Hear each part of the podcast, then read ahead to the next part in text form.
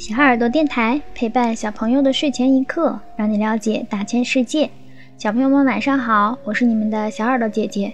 说起外来物种入侵，很多小朋友肯定听说过亚洲鲤鱼在美国泛滥成灾的事儿。在七十年代，美国为了治理当地的水生态，所以引进了亚洲鲤鱼。结果万万没想到，鲤鱼给他们带来了很多的灾难，因为鲤鱼的繁殖太快了。让人有些应接不暇。美国政府为了防止亚洲里进入五大湖，打算投入一百八十亿美元修巨型堤坝。消息一经传出，中国的吃货们坐不住了，有人表示要组团去美国吃剁椒鱼头，并戏称如果美国政府将修堤坝的钱用于支付中国游客的机票和住宿费用，美国的困境将会大大缓解，还能带动当地的其他消费。当然，这都是网友们的调侃，不能当真。但是，外来物种入侵的事件却层出不穷，并且危害越来越大。在19世纪70年代，兔子作为入侵物种进入澳大利亚。据说，一个叫托马斯的英国人搞了二十几只欧洲兔，刚到澳大利亚，这些兔子就连夜打洞逃跑了。兔子呢，一年生六窝。一窝生四只，而且还有两个子宫能一起生。能生也就算了，兔子还精通挖地道，奔跑速度更是比得上汽车，让兔子的天敌抓都抓不住。到十九世纪末期，这二十几只兔子估算达到了一百亿只。澳洲人从此开始了跟兔子的大战。猎杀、陷阱、堵洞，甚至在胡萝卜上下毒，澳洲人都尝试过了，但基本没有什么用。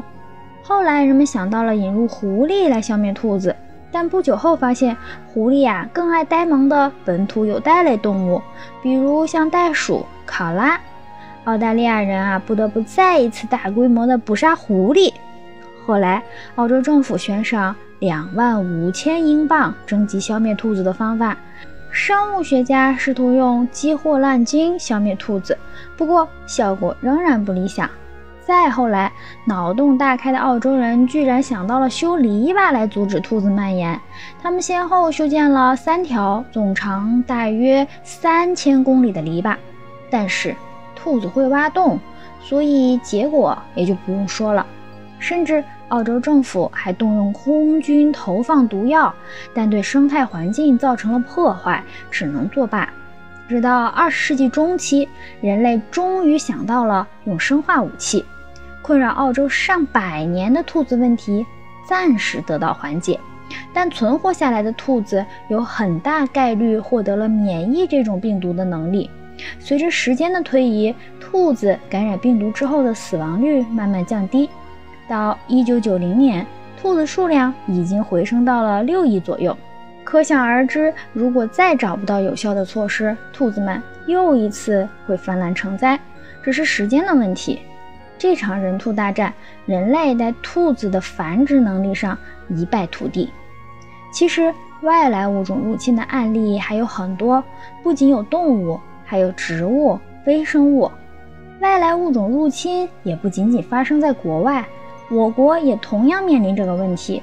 二零二零年六月二日，生态环境部发布《二零一九年中国生态环境状况公报》，在涉及外来物种入侵的情况时，给出了以下的数据：全国已发现六百六十多种外来入侵物种，其中七十一种对自然生态系统已造成或具有潜在威胁，并被列入中国外来入侵物种名单。外来物种入侵分为自然入侵和人为引进两种途径，其中自然入侵往往是指通过风媒、流水或者昆虫、鸟类传带进来，而人为引进又可分为有意引进和无意引进，其中无意引入指人们在旅途中无意识地将外来物种携带进来，有意引入通常是出于食用。观赏、饲养等目的引种，很多入侵物种会挤占受保护物种的生态位，严重的可导致物种灭绝，从而对生态环境造成不利影响。当然，并非所有的外来物种都是有害的。正确引种可以增加生物多样性，目前，我国也正在加快相关立法工作的进程，促使各方各司其职，同向发力，共同解决外来物种入侵所带来的问题。好啦，小朋友们，这一期电台节目就结束了。